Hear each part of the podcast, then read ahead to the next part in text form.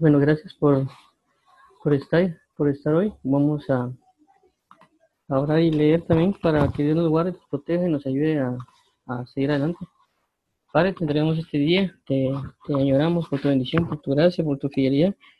Ayúdanos a clamar a tu nombre y ser rescatados, ser salvados, ser restaurados, ser fortalecidos y ser renovados. Te pedimos que tú seas nuestro altar, nuestra fortaleza, nuestra guianza, y que nos ayudes y nos enseñes a vivir para ti, Señor Jesús. Te pedimos que en el nombre de Jesús nos ayudes a ser fortalecidos, renovados y sustentados. Y ayúdanos a, a leer tu palabra para vivir para ti, Señor Jesús. Gracias te damos en Cristo Jesús, Padre mío, ren- renuevo, eh, renuevo mío y fortaleza mía. Y ayúdanos a entender, a comprender y vivir tu escritura y tu verdad. En Cristo Jesús te damos gracias, Padre eterno y pastor. Amén y amén. Bueno, perdón, perdón ahí el, el pequeño atraso que tuve. Eh, vamos a continuar con Marcos 5. Vamos a hacer lo mismo que hemos hecho esta semana de leer. Y, pues pasar la lectura y seguir con, con la temática. Entonces vamos a ver acá. Dice Marco el, el endemoniado Gadareno. Marcos 5, 1 al 3.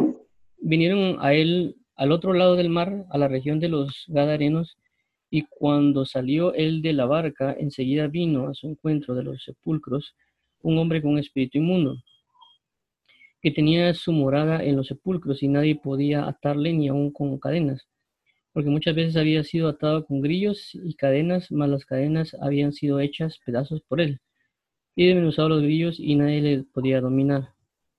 Y siempre de día y de noche andaba dando voces en los montes y en los sepulcros e hiriéndose con piedras.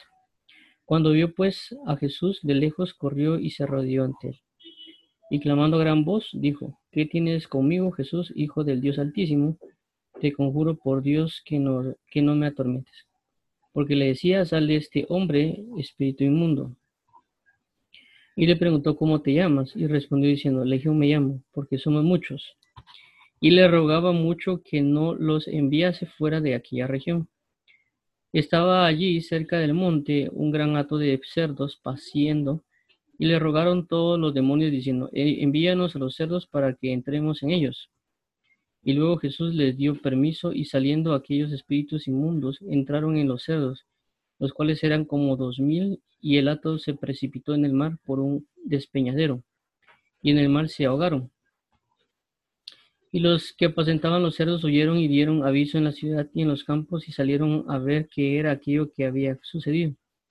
Vienen a Jesús y ven al que había sido atormentado del demonio y que había tenido la legión, sentado vestido en, su juicio cabal, y tuvieron miedo. Y les contaron los que lo habían visto cómo le habían acontecido al que había tenido el demonio y lo de los cerdos, y comenzaron a rogarle que se fueran de sus contornos. Al entrar él, él en la barca, el que había estado endemoniado le rogaba que le dejase estar con él, mas Jesús no se lo permitió, sino que le dijo, vete a tu casa, a los tuyos, y cuéntales cuán grandes cosas el Señor ha hecho contigo y cómo ha tenido misericordia de ti. Y se fue y comenzó a publicar en Gricápolis cuán grandes cosas había hecho Jesús con él, y todos se maravillaban. Entonces, eh, leyendo esto, no sé si alguien tiene alguna duda, aportación, pregunta, comentario. Eh, no, Juanjo. Vamos a continuar. Bueno, entonces vamos a ver un poco por acá. Eh, ya vimos la parte de, lo que sucedió, la- el enlace entre el 4 y el 5. Eh, las visitaciones de Cristo, los impulsos que hemos visto todo esto. Ayer vimos más que íbamos más que todo por acá de lo que era el hombre, sale sal del hombre espíritu inmundo, que es lo que habíamos hablado un poco de la autoliberación, de buscar nuestra liberación, conociendo quién es el que nos ataca y, y echándolo fuera. ¿no?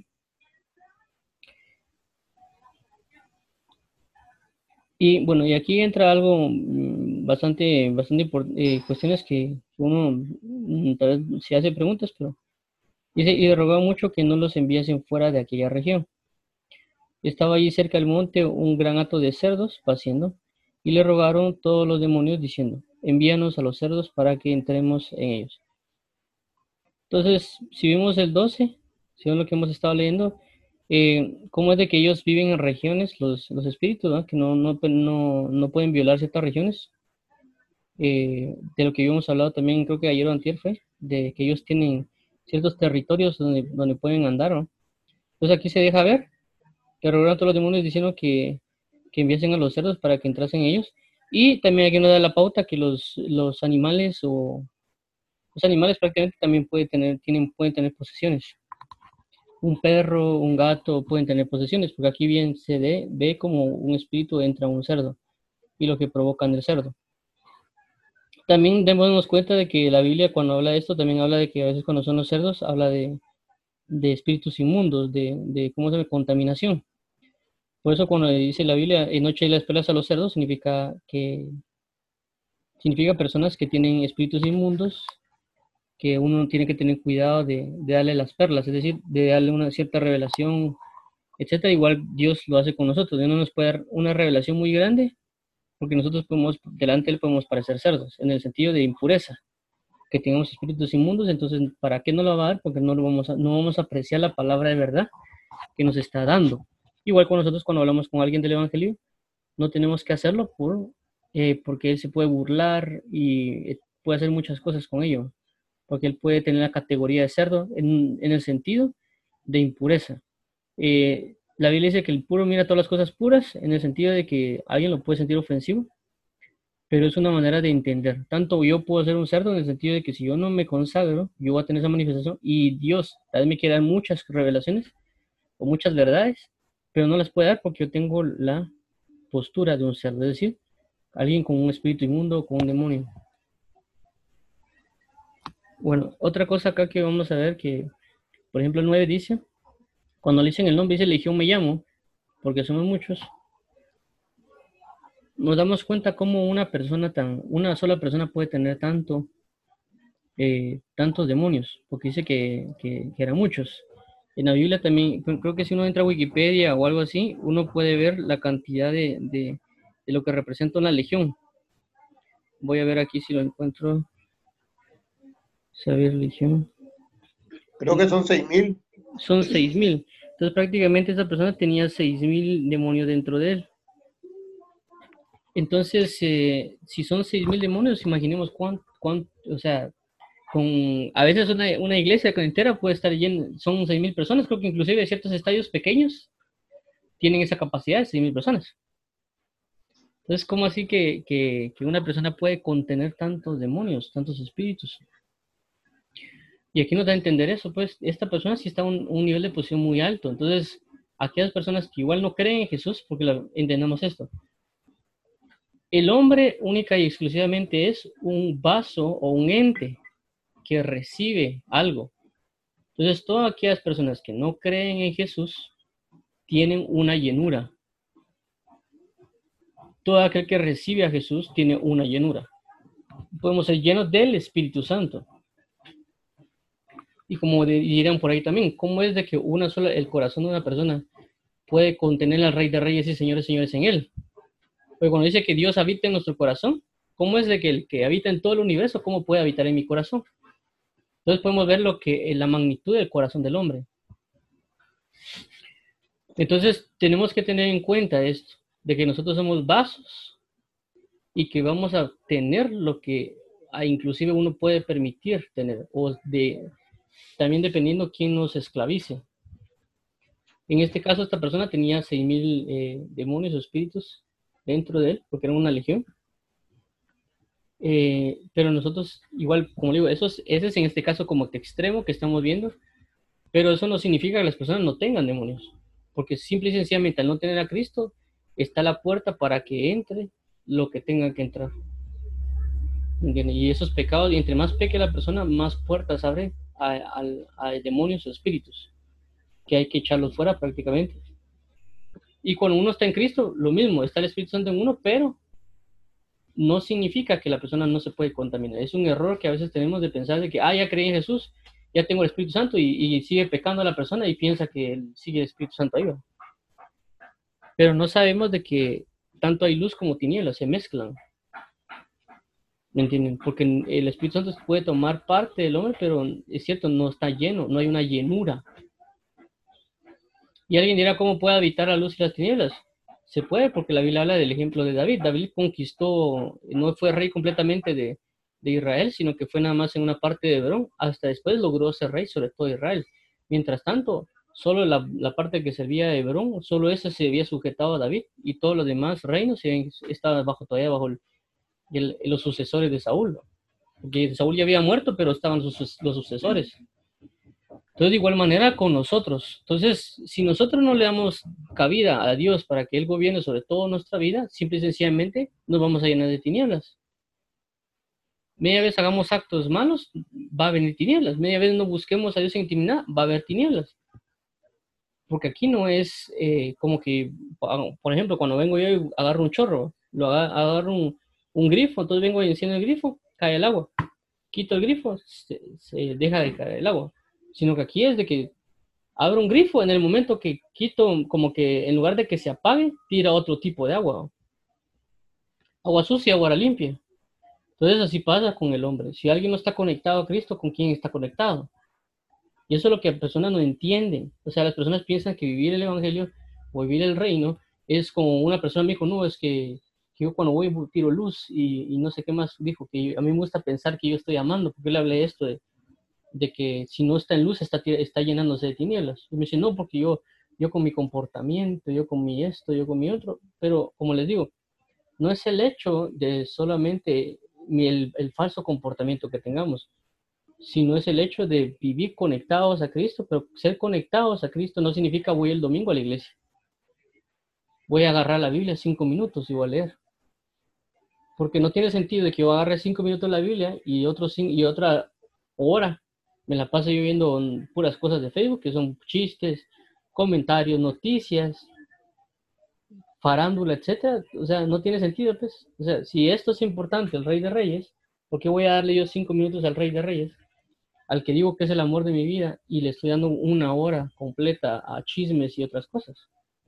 Entonces yo me estoy llenando de chisme, yo me estoy llenando de, de pura comedia, por así decirlo, o de algunas otras cosas que están por ahí, que cada quien tiene sus pecados. O personas que tal vez les gusta estar comentando en internet cosas y estar diciendo, no, que vos no sé qué, y se ponen a pelear en, en internet con, con comentarios. Entonces, eh, se llena la persona de eso. Al llenarse de eso, eh, le da la pauta lente para que entre el lente malo. De igual manera, cuando uno se entra en sabiduría, en inteligencia, en amor, en gracia, eso, se, eso también se propaga, se llena uno de eso y, y hace, abre pauta para que el Espíritu de Dios se repose sobre uno. Por eso dice la Biblia que, que Dios va a reposar o va a morar en el espíritu humilde. Entonces, si yo logro moldear en mi vida o pedirle mucho a Dios para que Dios pueda ser un humilde, lo que va a hacer Dios es va a ser morada en mi ser, en mi vida, porque soy humilde. Pero todos, como digo, tenemos un concepto de que ya lo estamos haciendo. Todos tienen el concepto, como digo, de que de, ir nomás a la iglesia y, y cómo se llama, y ya, saber que se cumplió. Sin saber de que, como digo, es una llenura constante. Entre más la persona se llene, y por eso es que este tiempo es bien peligroso. Este tiempo es bien peligroso porque hay mucho de todo. Eh, o sea, antes no era tanto, por ejemplo, antes no era, no era como, como, por ejemplo, antes que hubiera internet, o inclusive en un poquito mi tiempo, no era tan fácil con, como conseguir internet y el internet era lento y etcétera. Entonces uno iba a internet y buscaba cosas y a veces costaba encontrar ciertos temas.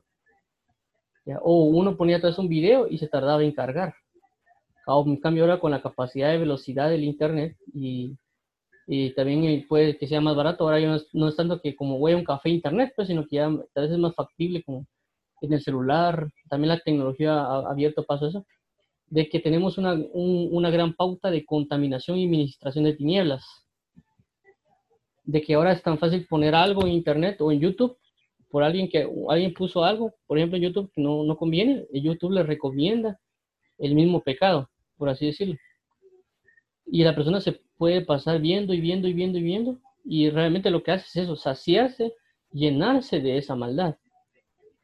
Y, se, y la administración, así como cuando uno está en, la congregación o está, Dios le está hablando a uno, y uno se siente más en paz, más esto, más lo otro.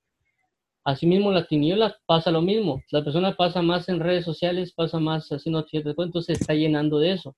Si mira pornografía, se llena de pornografía y su depravación va a crecer. Porque como todo lo lleva a la práctica. Él mira los actos sexuales y los va a querer llevar a la práctica. De igual forma, con los sistemas eh, de, por ejemplo, personas que tal vez vienen y quieren aprender de culturas, otras culturas de otros países, aprenden de esas religiones y ellos ah, se auto están adoctrinando con esas doctrinas de, de, otros, de otras religiones. Y así con cada quien, inclusive con los tipos de música. Ahora ya, antes tal vez no era tanto, pues, de, bueno, yo como le, hago para escuchar música, por ejemplo, hindú, o música japonesa, o de otro tipo, porque no era tan fácil, era más, a lo más cerca que teníamos eran los, los, estadounidenses, la música en inglés. Pero ahora con el hecho de Internet, yo vengo y pongo algo en Internet acerca de música hindú y me pone una gran lista de música hindú. Si yo pongo eh, Internet eh, música para anime y me pone la gran listado de música para anime. O sea, tengo la información muy a la mano, tengo la, la pauta, inclusive, por ejemplo, los, antes, por ejemplo, uno tenía que comprar los discos o los CD para escuchar música. Ahora tan fácil es venir y meterse a YouTube y comenzar y descargar las, las canciones y meterlas al celular y a poder tenerlas ahí sin estar pagando. Entonces hay muchas cosas que el Internet está dando, o sea, que, que, la información está allá, porque las mismas personas propagan esa información y que uno se está llenando de esa información y eso puede incurrir en, en, en que la persona esté llena de ese espíritu inmundo. Porque si una, hay, un, hay una persona que canta y canta pornografía, prácticamente porque está cantando prácticamente el reggaetón, por ejemplo, y, y no dejemos el reggaetón por un lado. También hay canciones románticas y también hay canciones que no son reggaetón, sino que también son pop o rap o inclusive rock, que también los de rock alegan mucho a los de reggaetón porque dice que el reggaetón no es música y el rock sí, pero los dos vienen de la misma basura. Perdón que se escuche fuerte, pero es cierto. O sea, eh, lo único que una, una, basura es complicada y la otra basura es, es, no es complicada. O sea, es lo mismo. Entonces, eh, cada quien canta su maldad, pero cada quien entre ellos mismos dice mi maldad es más complicada que la tuya. Entonces, los dos pueden provocar a la, incitar a la pornografía, a incitar a la rebeldía. El rock, en ciertos puntos, cuando, como decía mi papá, me decía, miren, eh, ¿quién es su sano juicio? Me decía mi papá, que, que haya tenido eh, necesidad, venga y comience a quebrar los, las guitarras, otras cosas que a, veces hacían esos conceptos de rock. ¿Me entiendes? Porque uno ya es consciente, por eso que vemos que la mara de reggaetón o esos tiene, viven en otros ámbitos y por eso su comportamiento así, su doctrina no es así. No vemos necesariamente a alguien de, de reggaetón que ande quebrando guitarras o cuestiones por el estilo. Pero sí vemos a alguien de rock que hace eso, porque son manifestaciones de rebeldía. Entonces uno muestra una rebeldía de una manera y el otro muestra la rebeldía de otra manera. Pero cada quien es rebelde. Entonces, toda esa rebeldía es impulsada cuando las personas escuchan y se ponen a escuchar, ya sea reggaetón, ya sea rock, ya sea merengue, ya sea lo que sea que estén escuchando, se están llenando, pero la base es la misma, tinieblas. Solo que uno canta acerca del adulterio de una manera vulgar y otro canta adulterio de una manera romántica, pero es el mismo adulterio. Uno canta adulterio al, son del, del reggae, otro al son del reggaetón, otro al son del rock, otro al son de las baladas y otro al son, qué sé yo, de, la bachata. Pero es la, ese mismo adulterio, solo que con un diferente ritmo. Entonces la persona viene y constantemente está oyendo fornicación, está oyendo adulterio. Entonces ella, esa persona se está llenando de eso. Y como la Biblia dice que la concupiscencia es luz el pecado y el pecado da la luz la muerte, entonces eso significa que esa persona va a terminar adulterando. Porque se está llenando de ese espíritu. Y se está llenando y se está llenando y se está llenando y se está llenando. Y ella dice, no, si, ¿qué tiene de malo? Si se está ganando la vida. Pero e, ese ganar la vida significa que está destruyendo la vida de todos los demás. Porque quiera que no, las personas tienden a imitar por el mismo principio que el apóstol Pablo dijo, eh, ser imitadores de mí, así como yo de Cristo. Entonces, ese, es un principio que se aplica en todos lados cuando vemos a las personas en el mundo que, que miran a alguien, lo imitan. se han imitado peinados, se han, se han imitado eh, vestimentas, se han imitado, ¿cómo se llama? Imitado formas de vida. Quiere ser como la persona, personas que se hacen una cirugía plástica para ser iguales físicamente a otra persona. ¿Me? Por ejemplo, podemos ver Bruce Lee, que hay personas que, no me recuerdo en qué país, la persona tanto se emocionó con Bruce Lee que la misma postura, los, los ejercicios, todo para parecer como él. Entonces, eso lleva a que la persona, y, lo que quiero llegar es esto, que las personas, está la gran información ahí en el mundo. Y esa información que está ahí, que es de tinieblas, ellos se autoministran. No es como que alguien ahora o antes, por ejemplo, inclusive en el tiempo de Jesús, ¿no? Para alguien, por ejemplo, que sea budista, para tratar de hablar de budismo, tenía que lanzarse desde la India y caminar hasta, hasta, ¿cómo se llama?, hasta Israel y hablar del budismo. Y vemos de que no es tan cerca. ¿Ya? O si alguien que, por ejemplo, el apóstol Pablo hubiera querido venir a América, que en ese tiempo tal vez no, no, no estaba América, o no, no sabían el conocimiento de América, ¿cómo le iban a hacer para llegar a América? Porque no se conocía. Ahora está la facilidad, tanto a un clic que alguien le mira esto y le mande algo de una cultura X y que uno al darle clic ya sepa esa cultura. Y que una persona pueda ser atrapada por esa cultura y comenzar a indagar en eso y hacerse después eh, partícipe de esa cultura. Llámese cualquier religión. Entonces, en ese entonces, esta persona por algún motivo se endemonió por algo que hizo o algo que se involucró. Entonces igual pasa a las personas ahora. El grado de maldad crece porque se involucran ahora más y el nivel de administración es más grande. Es como los apóstoles del tiempo. Estaban pegados a Jesús. Ellos solo oían hablar de Jesús, miraban lo que Jesús hacía. Y todo por tres años y medio. Estuvieron prácticamente entrenándose con Jesús. Y cuando viene después de la, del, bautismo, que la llena con el Espíritu Santo, etc., ellos vienen y manifiestan una gloria de Cristo. Ahora hay falsos cristos, hay falsos eh, de todo, y que las mismas personas se ministran constantemente día tras día en esos pecados, ya sea con, con, música, ya sea con películas, ya sea con, con ¿qué les dijera yo? Eh, libros, que también se ponen a leer libros, que ellos mismos dicen que son interesantes, con una persona que me topé, que, me, que era creyente, y que, pero se disparó un libro de, de, de un personaje de ahí de X, ¿no? Y, se quedó impresionada por el libro, que es que el libro, que, que bueno este libro, que no sé qué. Y, y con, la, con la Biblia no. Entonces, el punto está de que es más peligroso para alguien creyente porque el enemigo ya sabe. Y no saben que están atados a oscuridad. De que no leen la Biblia, pues simple y sencillamente porque tienen una mayor postura en el, en el lado de las tinieblas. Porque es simple, la Biblia dice que el que hace, el que hace lo bueno se acerca a la luz para que sus obras sean expuestas. Y el que hace lo malo no se acerca a la luz porque si no sus obras van a ser manifiestas y va a ser condenado. Entonces, ¿por qué no oran y leen? Porque tienen pecado en ellos. Entonces no se acercan a la luz. ¿Por? Porque van a saber que sus obras son hechas manifiestas. Pero aquel que eh, busca a Dios se va a acercar más a la luz. ¿Para qué? Para que sea recompensado. Entonces, por eso hay que orarle a Dios, mira, exponernos delante de Dios, no importar si tenemos tinieblas, ¿para qué? Para que Dios nos lleve más a la luz, para que nos acerque más a Él. Entonces las personas constantemente se la pasan ministrándose a sí mismas. Y esas, esas autoministraciones, como lo hemos dicho, autoliberación, se vuelven, llevan a niveles de posesión más grandes, dependiendo de lo que la persona lea. Ya, por ejemplo, hay personas que solo se la pasan leyendo libros de ateísmo, de eh, agnósticos, etc. Entonces su mentalidad va solo en eso. Y cuando uno topa con ellos, se topa con sus propios argumentos que sacó de ese sistema. Igual si alguien es feminista o igual si alguien, por ejemplo, tiene cierta religión. ¿Por qué? Porque todo, todo eso tiene un gobierno. Cada religión tiene un gobierno del lado de tinieblas. Cada, cada cultura tiene un gobierno del lado de tinieblas.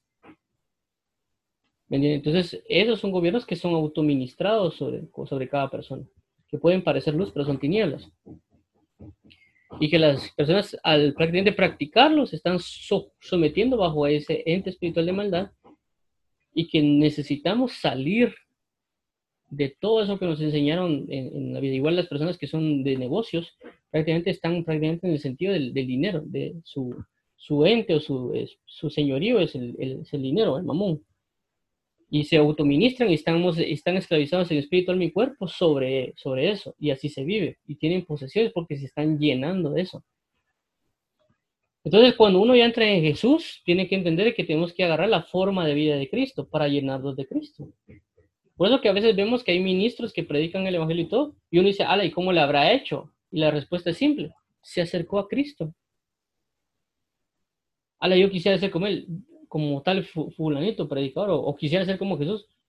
Pero dígame, hagamos, pongamos la pregunta, y muchas personas siempre sacan a bailar a, Jesús en el, en, el, sentido de, y es una palabra coloquial, cuando, cuando en el sentido dice, no, es que él, esa persona no es como Jesús y que esta persona no sé qué, y que esta persona no sé cuánto. Pero la pregunta es, ¿cómo hago yo para aplicarlo? O sea, ¿de qué me sirve a mí decir si este no, aquel o no es de Jesús?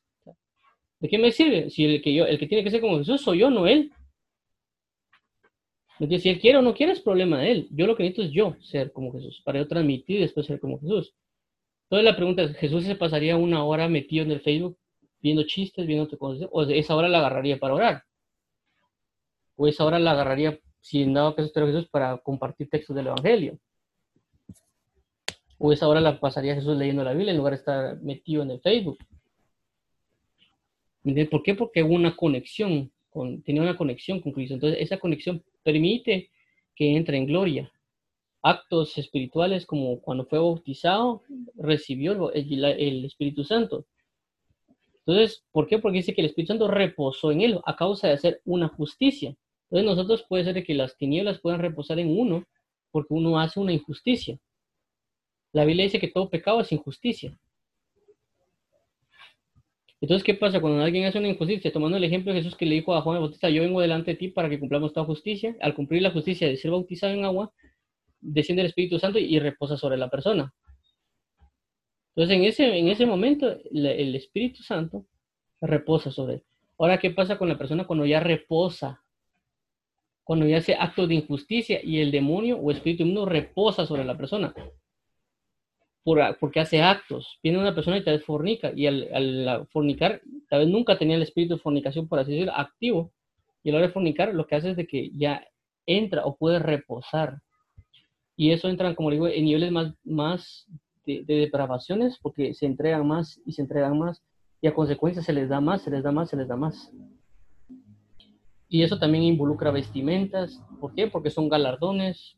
No me voy a meter a hablar de eso porque son parte, pero igual pasa la, la luz. Entre yo más me entrego a Dios, entre más me entrego en oración y lectura, vivo cosas más impresionantes en Cristo Jesús. Visiones, sueños, visitaciones, etcétera, porque me estoy involucrando en Cristo y por lo tanto yo tengo una llenura más grande, un nivel de luz más grande. Por eso dice, la Biblia dice, cuando eh, ustedes quisieron regocijar en la luz de Juan el Bautista por un tiempo, pero cuando ya vino Jesús, ahora están en la luz de Jesús. Pero entendamos que es real, una luz real. Por eso mismo Jesús también dice, y la luz que en vosotros hay es tinieblas. ¿Cuánto no más serán las mismas tinieblas? Entonces, en el, en el mayor tiempo que yo esté conectado a Jesús, ya sea meditando en la palabra, ya sea orando, ya sea leyendo, etc., más conectado va a estar con él. Pero es una práctica. Y las personas siempre dicen, no es que yo oro en todo tiempo.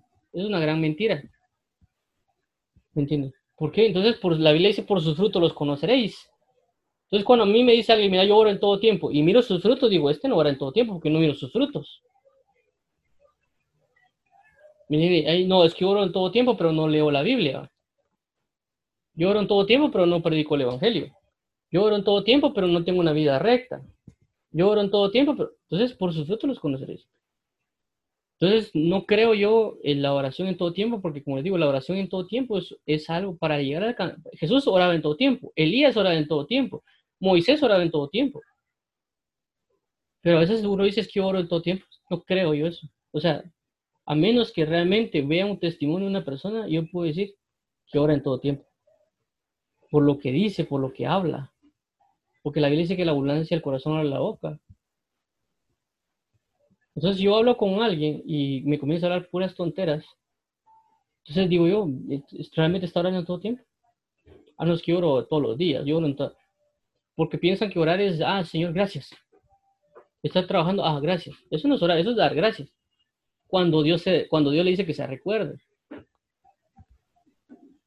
Pero como le digo, por es porque está, es una llenura constante que ya Dios va a tomar parte de, en uno, como dijo el apóstol Pablo y ya el mundo me es crucificado, ya no vivo yo, más Cristo vive en mí. Y lo que ahora vivo en la carne lo vivo en la fe, porque Él está constantemente entregándose para que gobierne Cristo en Él y tenga, haya una llenura del Espíritu de Dios en él. Y no solo eso, sino los siete espíritus. Y si vemos también con, eh, con los, los, diáconos, por ejemplo, Esteban, que también era, dice que era lleno de fe. Y también dice que era lleno de amor. Entonces, también del lado de la luz hay llenuras. todo esto con respecto al versículo 9, que él tenía una legión, tenía seis mil espíritus inmundos o demonios dentro de él. Y eso lo lleva a nivel de posesiones. Entonces, hay personas que también tienen posesiones y no creo yo que tampoco tengan solo uno, tienen varios. Lo que pasa que a veces como personas nos creemos buenas personas. Vamos a la calle y le decimos alguien, mire, ¿usted es buena persona? Sí, soy buena persona. ¿Por qué? Porque no fumo, no mato. Pero tal vez sí se burla de los demás. Tal vez sí es egoísta. Tal vez sí es envidioso. Pero como esos pecados no son a veces tan, tan marcados. Tal vez es aragán, ¿Me? Entonces son niveles de pecado que las personas dicen, es que, por ejemplo, lo que me he topado con muchos es que dicen, no, es que yo soy buena persona, yo trabajo, yo, yo pago mis impuestos, y los otros no, porque son malos que, que matan gente, que los maten. Pero es un gran egoísmo de nosotros aparentemente tener y no ayudar. Entonces, para mí, según lo que yo creo, el que es más malvado es aquel que tiene y no da aquel que tal vez está en un, en un, en un rascacielos, en, una, en, un, en un edificio, que él creó una, una, gran empresa y que esté a la par con una mujer o con, o con otras personas, malgastando su dinero y no ayudando a aquellas personas que lo necesitan. Para mí es más malvado esa persona que la otra persona que vez violó, adulteró, etc. ¿Por qué? Porque esta tiene la capacidad, le dieron la capacidad de ayudar, porque logró un gran imperio y con ese gran imperio puede ir y hacer bien para los demás. Porque él puede conocer a través de estadísticas o, todo lo que él hizo para levantar ese imperio. ¿Cuánto no haría más él haciendo el bien? Entonces, para mí es peor la persona que está allá que la persona que está violando. ¿Por qué? Porque tal vez violó a la persona por causa de aquel que no ayudó. Porque tal vez la otra persona, si hubiera ayudado, hubiera ejercido algo sobre la sociedad y hubiera impedido que alguien violara o alguien adulterara. Entonces, para mí es peor el otro. No el que tal vez está eh, adulterando, porque eso, eso, solo es producto de la misma sociedad que está en, decadencia. Entonces, por eso es una, cabe una responsabilidad sobre nosotros de, de, ir y predicar el Evangelio o ir a enseñar o lo que tengamos que hacer, porque nosotros juzgamos basado en nuestra propia arrogancia. Nosotros juzgamos bajo, nuestra propia doctrina, que está fundamentada en maldad en muchos casos. Pero ya cuando entramos en Jesús, la misma palabra nos juzga y nos enseña. Por eso Jesús dijo, yo no vengo a juzgar, dijo Jesús. Hay alguien que lo juzga, la misma palabra los juzga a ustedes. Entonces cuando uno lee la Biblia, es como, eh, no se juzga a Dios y nos dice, mira, estás haciendo las cosas mal, necesitas hacerlo de, de buena manera. Cambia tu, tu enfoque, cambia tu manera. Entonces, todas las personas se autoministran, se autollenan de tinieblas y pueden tener diversidad de tinieblas que no conocen, pero que tienen esa posición porque no están en Cristo. Cuando ya vienen a Cristo, Dios les da una liberación, Dios les da una nueva naturaleza, pero tienen que mantenerse en esa naturaleza.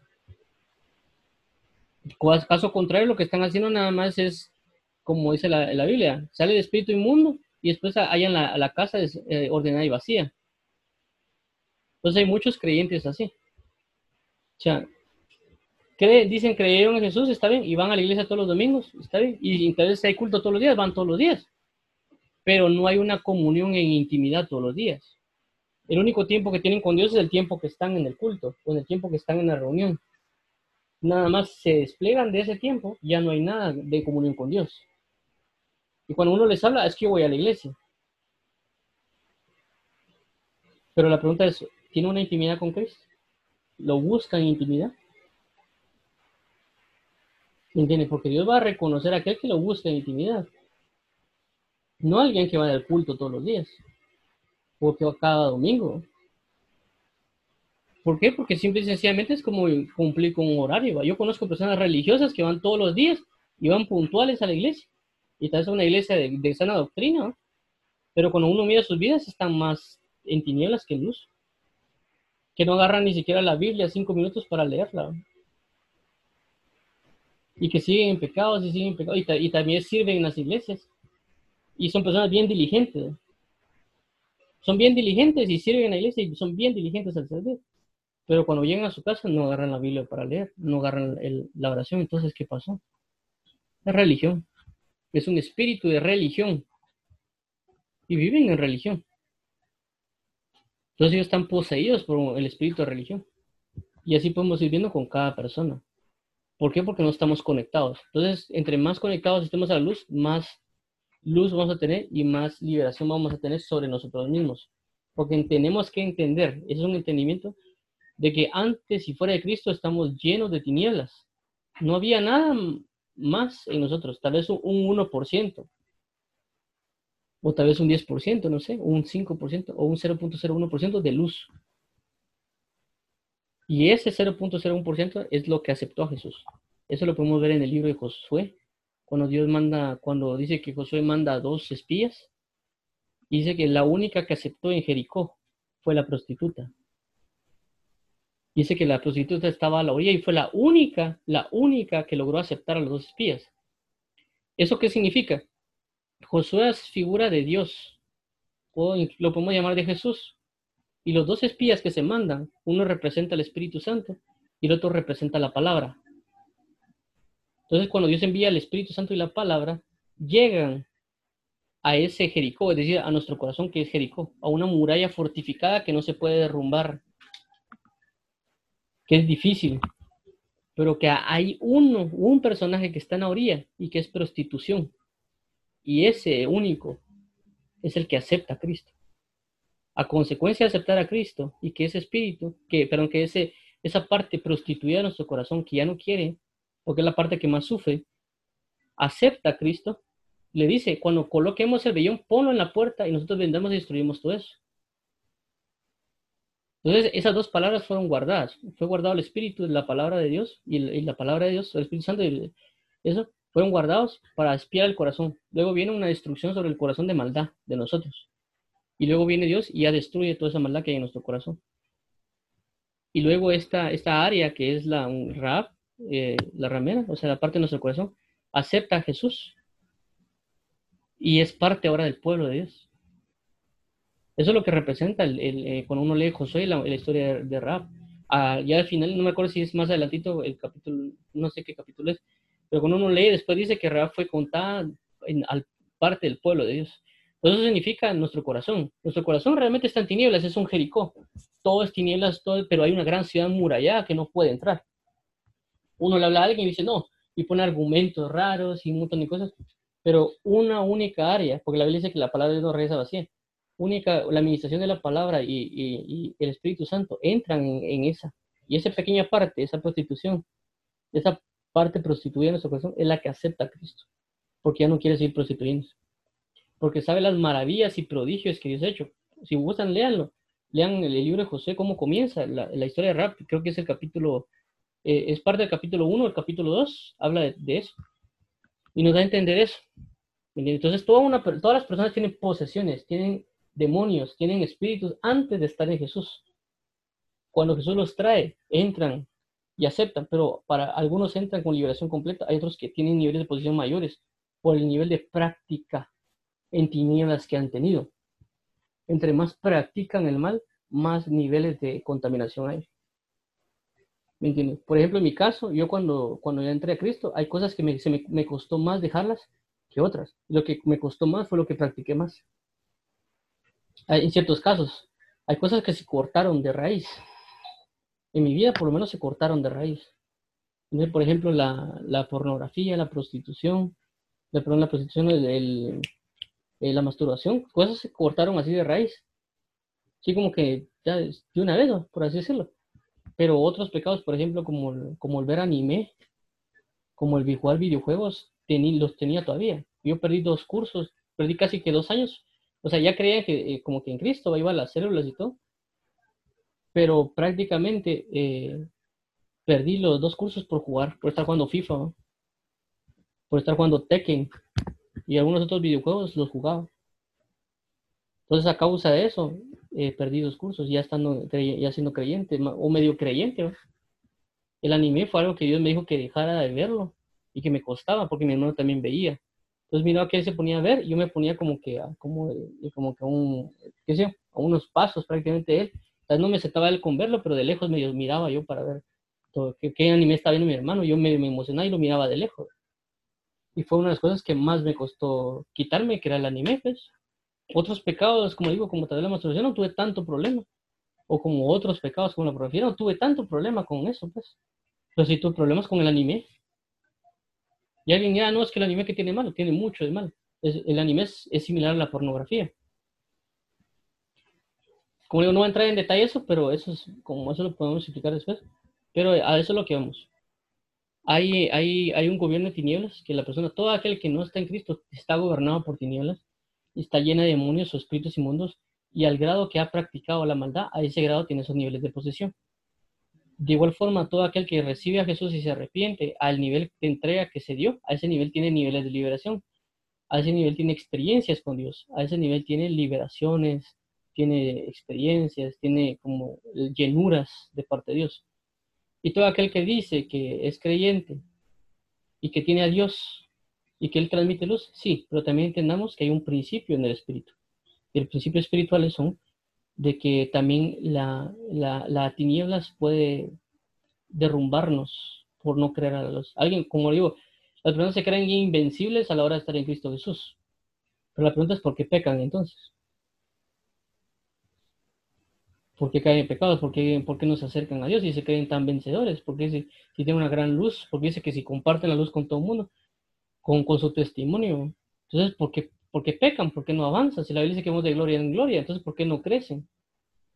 Pero es porque no entendemos de que hay, hay cosas espirituales que se viven, que son espíritus, que nosotros somos vasos, que somos llenados. Y cuando yo llego a un lugar de tinieblas, eh, siempre y sencillamente esa tiniebla me va a llenar si no tengo la luz suficiente. ¿Me entiendes? Si no tengo, si tengo una puerta abierta, esas tinieblas van a entrar. A los que yo tengo luz. Amén, tiene luz, sí, pero también tiene un área de tinieblas ahí, grandota. Y cuando usted llega a un lugar de tinieblas, toda esa tiniebla se le va a meter por ese hoyote que dejó abierto, como toda gran puerta y eso van a entrar ahí. ¿Me entiendes? Eso es, eso es lógico, es como que yo tengo, estoy con mi amigo ahí que quiero mucho y lo tengo, lo tengo sentado en mi cuarto simple y sencillamente dejo la puerta abierta, se va a entrar un perro, puede entrar un gato, puede entrar un águila, puede entrar cualquier cosa, porque tengo la puerta abierta. Y aunque yo le diga, mira, salite, pues, aquí está la puerta abierta, y decía, bienvenidos, por favor, entrar, decía la puerta. Y yo entré. Así pasa con las tinieblas. Todas las personas se creen de que porque son creyentes, porque están en un lugar, no les pasa nada. Simple y sencillamente tienen áreas de pecado que simple y sencillamente ya les dio la foto al enemigo y dice, bienvenido, por favor, entrar. Entonces el enemigo viene y entra. Y después por eso cuando llegan a la casa les cuesta orar, les cuesta eso, o entran y llegan y, en lugar de agarrar la Biblia para ponerse a leer, agarran el, el Facebook, agarran los videojuegos, agarran otras cosas para no hacer la voluntad de Dios, porque se llenaron allá afuera, porque no ven, no, no conocemos lo que es la guerra espiritual o la vida en Cristo del reino de los cielos. Pensamos que hay una fórmula mágica. Y sí es algo profético, en el sentido de que cuando uno cree es salvo y yo lo he traído novedad de vida. Pero también tenemos que entender que tenemos que vivir en santidad, que es una forma de vida. No es solo, ah, y ya como que un formulario, ahí, ahí firmo, ahí está y, y se acabó. Sino que es una forma de vida. Yo lo que quiero es cambiar la forma de vida. Por eso entendemos de que la salvación es para entrarnos por una puerta para la forma de vida que Dios quiere, que no es solo ser salvo, sino que la salvación involucra una forma de vida. ¿Me entienden? Cuando yo entro al arca, como por ejemplo cuando viene Noé y mete a las personas al arca, ¿qué pasa? Los mete al arca, pero en el arca hay una forma de vida. ¿Cuál es esa forma de vida? Es esperar mientras se termina el diluvio. Entonces, que en la salvación hay una forma de vida que tenemos que adoptar. No es solo que alguien sea salvo para que vaya al cielo. Y la verdad no sé dónde se sacan de que ser salvo para eso. La, verdad no lo he visto, no sé por qué dice la gente eso. Para ganarse un lugar en el cielo. Yo no entiendo por qué dice eso. La verdad no sé. Pero algún día lo voy a aprender. Yo entiendo más el concepto de entender esto.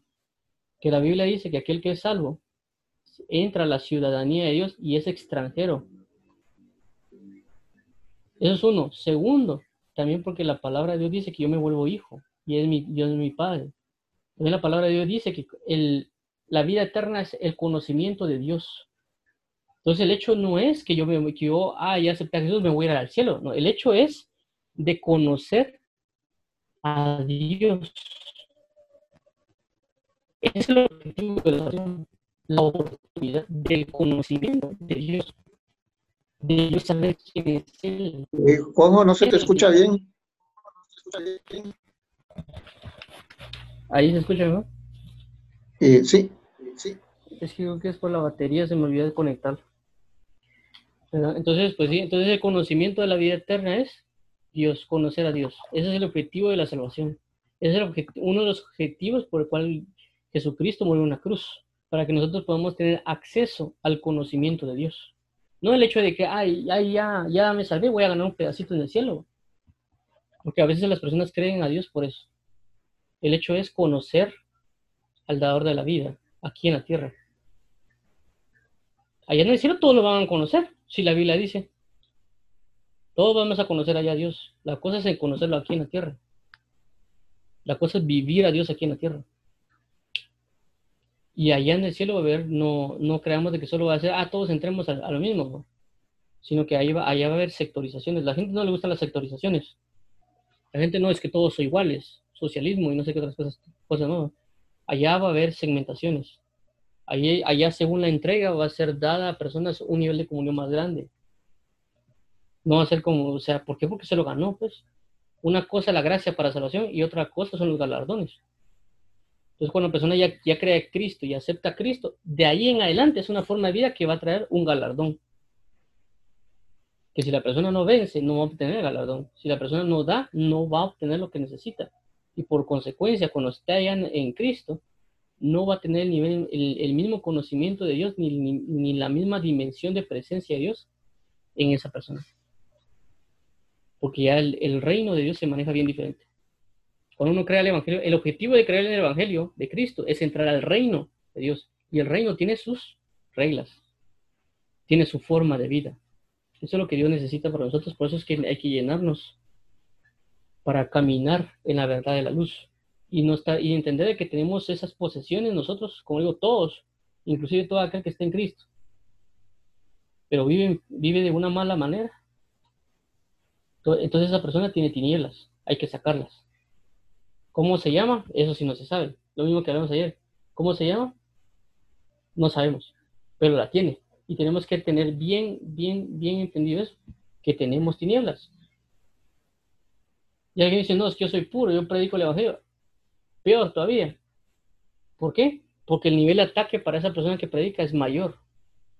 Entonces, los niveles de guerra pueden ser mayores que tenga y puede tener un nivel de contaminación que él no conoce. Tal vez no va a tener una contaminación de yo vi pornografía o yo vi esto, pero sí puede tener soberbia, sí puede tener altivez, sí puede tener arrogancia, sí puede tener insensatez o necedad, que tal vez no se ven, no son tan visibles, pero sí se tiene. También puede ser predicador del evangelio, pero los niveles de pecado son diferentes. ¿Por qué? Porque el nivel de conciencia es diferente. Ya, dejó de, ya, ya venció muchas otras cosas pero ya los, los niveles de conciencia de pecado cambian conforme va avanzando el creyente y conoce más a Jesús. Como Jesús dice, bueno, yo no, yo no les digo a ustedes de que el pecado es que vean a una mujer, pero un pecado es que alguien se acueste con una mujer, sino pecado es desde que, el, desde que la persona en su corazón codicia a otra, dice que peca con ella en su corazón. Entonces vino Jesús por el nivel de conciencia que Jesús tenía, entendió a nivel mayor lo que significaba el pecado de adulterio. Entonces, eso pasa cuando alguien cree más y conoce más de Dios. El nivel de conciencia de pecado se hace más grande. Mientras uno a veces va creyendo en Jesús o va nomás recién entrando al Evangelio, uno, uno dice, bueno, eso es pecado, hay que dejarlo. Pero después uno Dios le comienza a enseñar, le comienza a hablar para que entre en una verdadera santidad y quite muchas cosas. Pero tenemos que entender eso, que tenemos demonios, que tenemos espíritus inmundos que están ahí, ya sea que estén influenciando o que los tengamos dentro. Entonces la pregunta es hay que sacarlas, porque ¿cómo voy a sacar yo algo si no sé que lo tengo? Es como que hay una rata muerta debajo del sillón de alguien, ¿va? De repente sienten que lleve. ¿Y qué será? Va? Saber. Y ahí sigue, ahí sigue. Después eso se parece convierte en los huesos. Siempre estuvo ahí y apestó. Hay que sacarlo. Pero no lo vamos a poder sacar si no sabemos dónde está.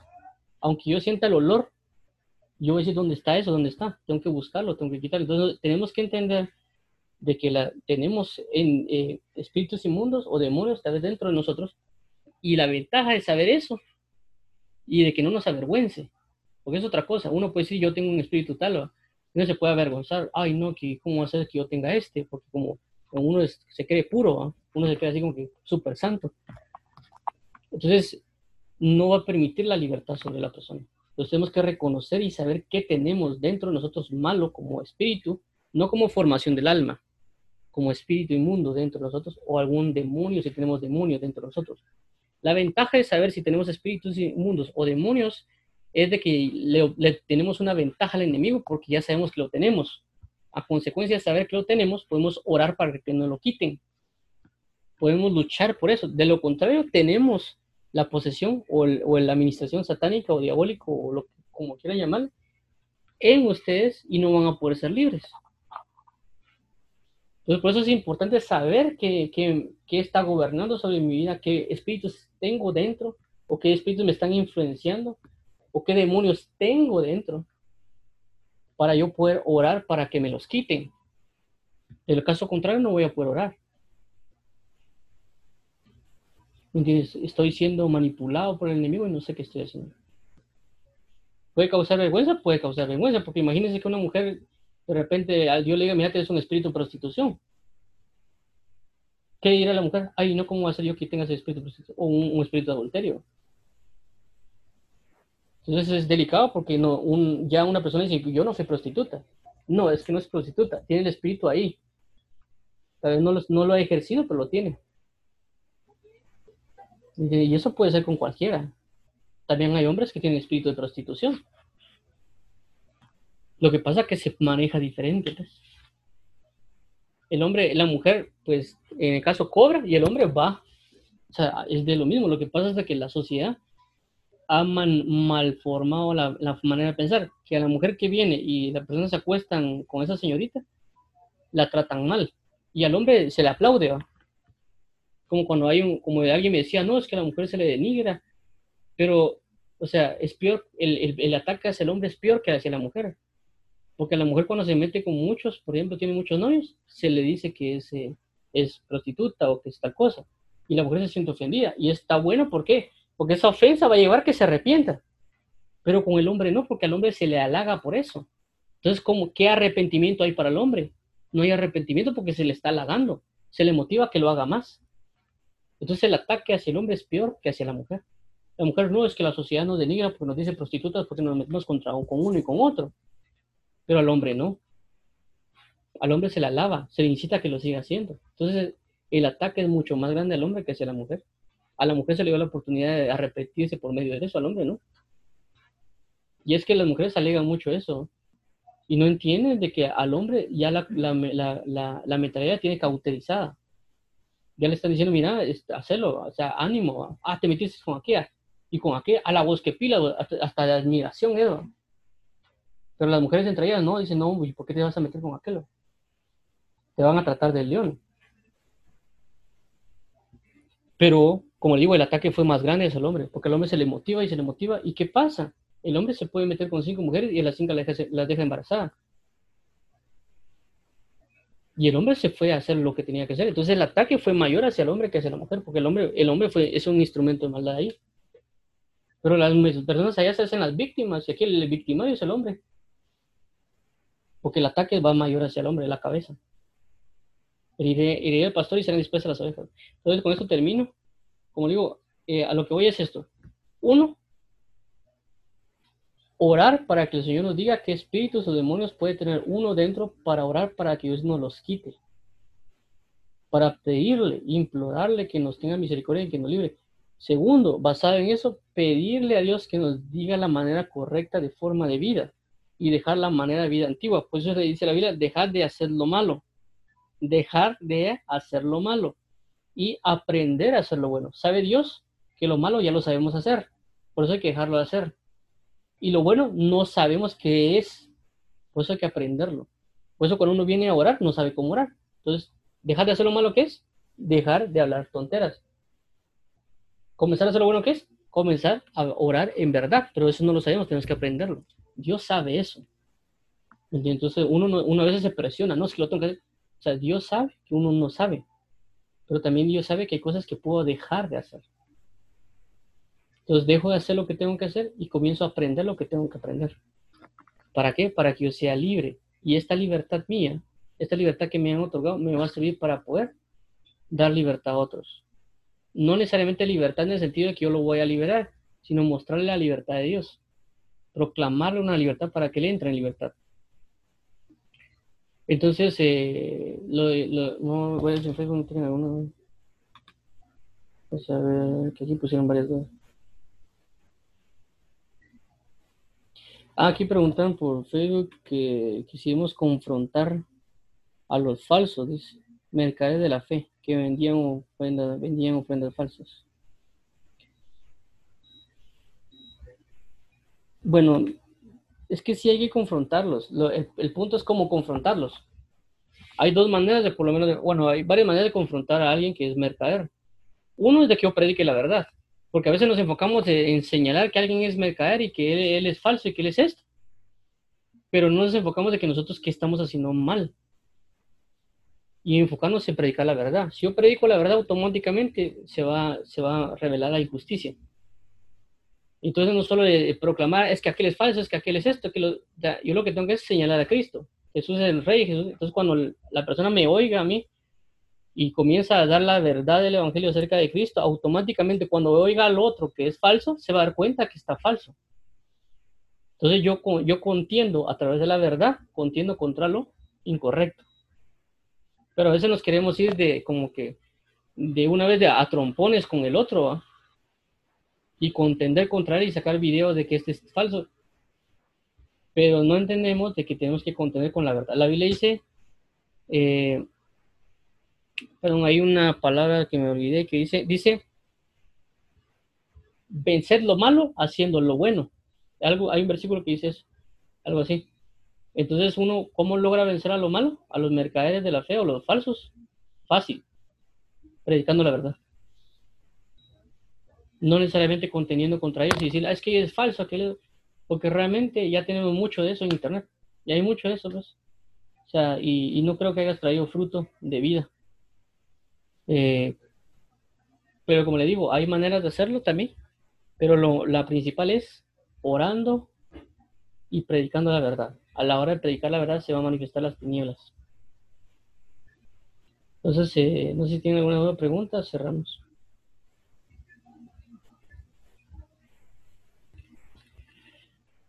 Eh, también puso aquí José qué debemos hacer para, como personas para que nuestra nación den gloria a Dios, bendito Creador.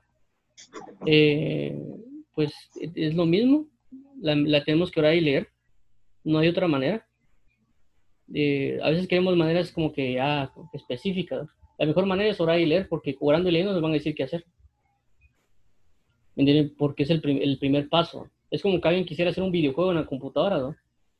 Ah, yo quiero un... Y hay personas que se meten a, a aprender ingeniería de sistemas por querer hacer un videojuego. Eso fue uno de mis casos. Entonces, ¿qué pasa? O sea, ¿qué le enseña a uno en la universidad? Uno quiere que le enseñe un juego que supe de pilas y que, que haga esto, que 3D. Pero ¿qué le enseña a uno? Bueno, uno más uno es dos. Eso le enseña prácticamente en programación. Cómo, cómo hacer una suma con código. Y qué aburrido. Ah, yo lo que quiero es hacer un videojuego, no que me enseñen a mí a hacer uno más uno es dos con programación. Lo que le enseñan a uno es una calculadora.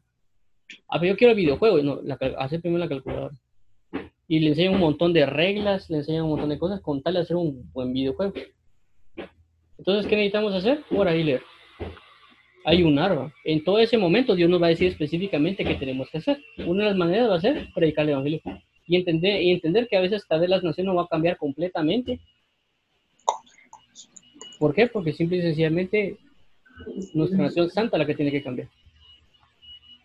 Entonces igual le voy a responder aquí a, a José.